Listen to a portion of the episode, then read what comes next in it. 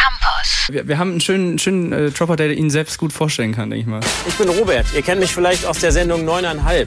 Ich habe euch heute mitgenommen in meine Heimatstadt Köln. Hier fahre ich eigentlich, wenn ich kann, immer mit dem Fahrrad durch die Gegend. Das macht Spaß, es ist gut für die Umwelt und vielleicht kriege ich irgendwann auch mal ein paar Muskeln am Oberschenkel. Ja, Ja, man Robert Meyer, hallo. Hallo, guten Tag. Wieso habt ihr einen Internetanschluss? Das finde ich, soll- sollte man euch als erstes wegnehmen.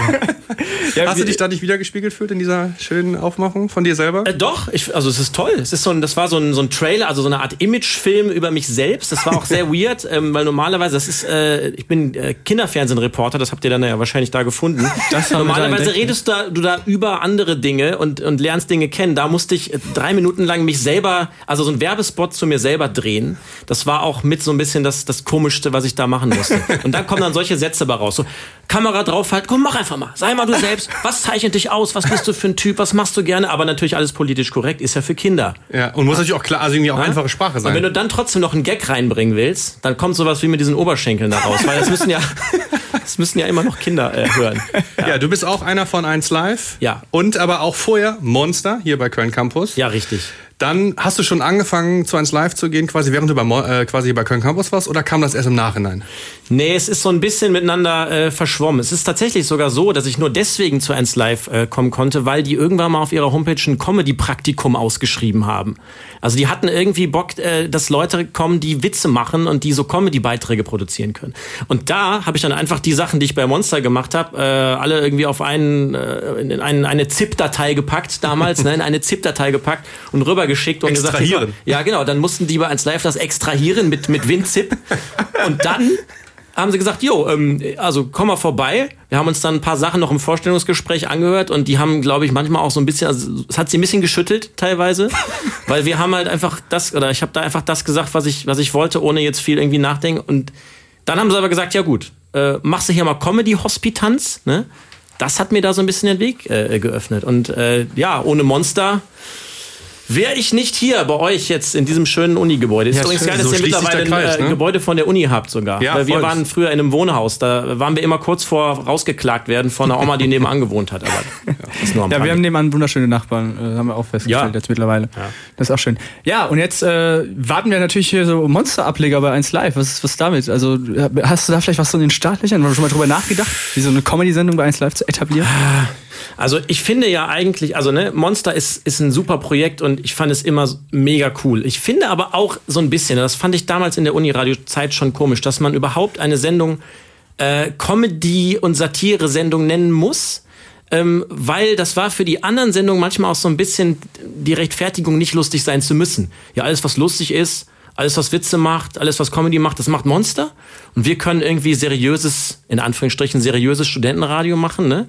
Und ich glaube, man braucht, also nicht falsch verstehen, man braucht nicht unbedingt eine Comedy-Sendung. Ich glaube, man kann da viel bündeln und viel Cooles machen, aber ich glaube, der Humor und dieses sich selber nicht ernst nehmen, sich selber mal verarschen äh, und, und Witze machen und auch lustige und auch wirklich nachdenken, was kann ich Lustiges machen, wie kann ich humoristisch unterhalten. Ich glaube, das sollte man eigentlich in jeder Radiosendung immer irgendwie probieren. Es sei denn, es ist gerade irgendwie eine sehr ernste Sendung zu einem sehr ernsten Thema. Aber ansonsten, wenn es so ein Unterhaltungsformat ist an sich, dann finde ich, muss irgendwie Witz und Humor immer irgendwie rein. Und man sollte zumindest sich überlegen, wie man das hinkriegt.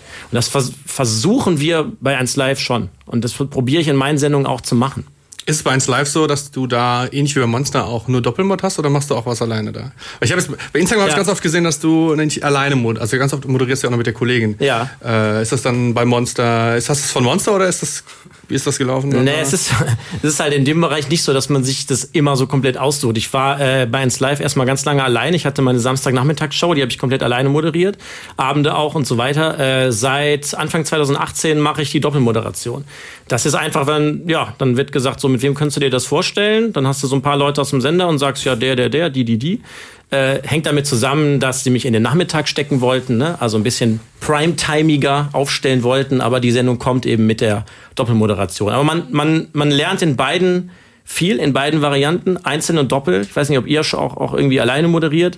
Ähm, Äh, die Frühräusche. die ne? Frühräusche, aber Monster hat. Du kannst ja so ein bisschen, du kannst ja so ein bisschen, wenn du alleine moderierst, kannst du so ein Soziopath sein. Ist gar kein Problem, ne? Man redet ja mit sich selber. Ja, man redet mit sich selber, du brauchst, du kannst vorher richtig abtunneln, du brauchst niemandem irgendwie sagen, so, ich habe irgendwie vor, das so zu machen. ne? ich, du, du machst es einfach, du erklärst es vielleicht, wenn du gut drauf bist, hinterher irgendwem, aber musst du auch nicht. Wenn du Doppelmoderation machst, musst du dich ja absprechen. Aber du hast auch irgendwie mehr Power. Du kannst ja, was du alleine nicht so gut kannst, ist, oder es wirkt irgendwie ein bisschen shit so, du kannst ja wirklich auch Streitgespräche und Argumentationen austauschen. Und ne? du kannst auch einfach sich gegenseitig die Bälle zuwerfen. Ja, und wenn du mal irgendwie so ein Loch hast, ah scheiße, jetzt eine Minute noch müssen wir irgendwie füllen, ist alleine auch nicht so einfach, ne? So ein Monolog, der macht sich nicht mal eben so. Dann kannst du dich aber irgendwie, kannst du dir überlegen, so, was, was, was findet der eine, was findet der andere und kannst du dich auch ein bisschen zoffen. Das finde ich dann immer ganz cool dabei. Also, ich habe es mir nicht ausgesucht, sagen wir mal so, aber ich bin froh, dass es so gekommen ist. Ja, jetzt haben wir auch ähm, vorhin, äh, wir haben ja unseren schönen Drop über, über dich mit dem, Ja. mit dem Kinderradio. Ich, ich, ich, ich habe jetzt noch Tränen in den Du hast noch ein bisschen ne? rein, Ja, aber das schön. das Und, äh, was ich da auch ganz toll fand, was ich da gelesen habe, etwas, äh, das uns zwei jetzt so ein bisschen miteinander verbindet, nämlich Ja. einen peinlichen Fußbruch, habe ich da gelesen. Vielleicht kannst du uns über den noch was erzählen. Und dann können wir mal schauen, was, was peinlicher war. Ich erzähle dann meine Soll Story. pass mal auf, soll mal Fünfer wetten, dass meine Geschichte peinlicher ist? Denk- Wir lassen danach hier alle Beteiligten hier im Studio, die Kollegen, noch ein paar Leute auf der Couch, lassen wir abstimmen, okay? Okay, Fünf okay. Euro, meine Ein ist peinlicher, ich gewinne. Okay, Wer gut, ja, zuerst? ich muss auch zur Bank. Ja. Student, hallo. ja, okay, dann zwei. Zwei ist okay, So. zwei kann ich leben. Zwei kann ich leben. Okay, fang an. Also, äh, Familienurlaub äh, Südfrankreich äh, 2007. Ähm, meine Schwester liest die Maxi. Die Maxi, für die, die es nicht wissen, ist eine Hochglanz-Mädchenzeitschrift. Ich weiß nicht, ob es sie überhaupt noch gibt. Ähm, legt sie quasi aufgeschlagen, also mit den Seiten nach unten, auf die Terrakotta-Terrasse. Sechs Stunden später, ich sitze mit meinem Papa, meinen Schwestern und dem Freund von meiner Schwester vor einem leeren Weinkanister. Und er sagt, Robert, hol doch mal die Gitarre aus dem Haus.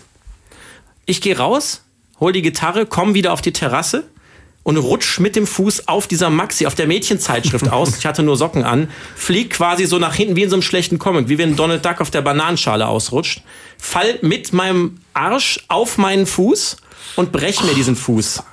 Natürlich haben wir erstmal den Weinkanister dann noch weiter leer gemacht und bin auch erst am nächsten Morgen äh, ins Krankenhaus gekommen äh, wo man mich dann fragte, ob ich einen, einen Kletterunfall gehabt habe, weil äh, ein doppelter Wadenbeinbruch ist anscheinend ein Kletterunfall. Hast du gehabt, da hast du gesagt. Habe ne? ich dann gesagt, ja, also, also ist an meinem Französisch ein bisschen gescheitert, aber ich habe schon so, ein ich habe so, so sportlich. Also es war irgendwas mit Sport, ja. Äh, Ist auch sportlich. Le Sport habe ich gesagt. ja, ja, ja. ja. Lil Also- geht immer davor, ne?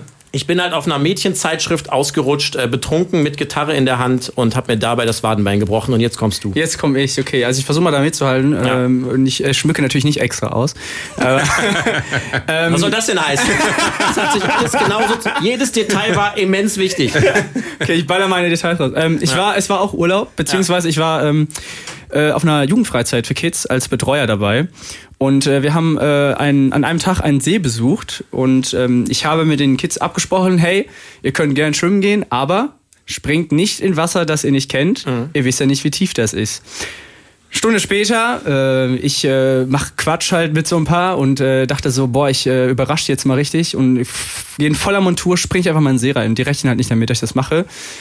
Bin dann beim Absprung und äh, denke mir halt vorher, logische Erklärung, hey, wenn ich weit genug reinspringe in den See, dann wird er ja auch tiefer. Also kann ja da eigentlich nichts passieren. Ich also im Sprung, äh, merke dann aber im Flug, äh, äh, scheiße, ich bin ein Idiot, äh, springe rein und hab's halt geschafft, weil der See dann quasi nicht mal einen halben Meter hatte. Äh, bin ich auch mit meinem Arsch auf mein äh, Bein gesprungen. Ja. Und äh, ja, hab dann das Bein rausgezogen und mein Fuß hat dann mal 90 Grad in eine andere Richtung geguckt. äh, und äh, ein Kumpel stand halt neben dran und meinte so, ähm, ist das normal? Und ich habe halt so geschrien, nein, hab den wieder zurückgedreht. Und dann kam aber das Allerschönste. Ähm, ich war dann so ein bisschen in Trance, kann man sagen, weil ich so voller Adrenalin war. Ja. Und die meinten so, ja, wir müssen dich jetzt ausziehen, wir müssen die andere Klamotten anziehen, weil du bist voll nass, so können wir dich nicht ins Auto nehmen.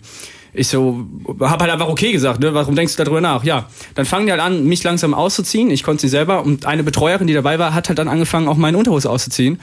Und ich habe zu ihr gesagt, so warte, warte, bitte, so weit sind wir zwei noch nicht. Und ihr Ehemann saß halt eben dran. Und äh, ja.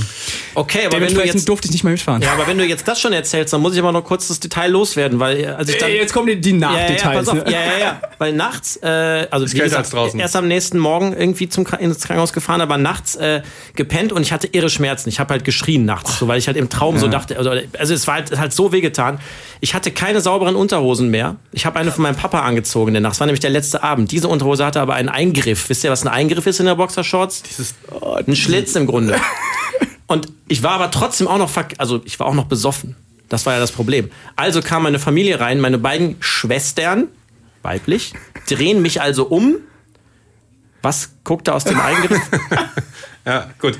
Alles klar. www.kölncampus.com www.kölncampus.com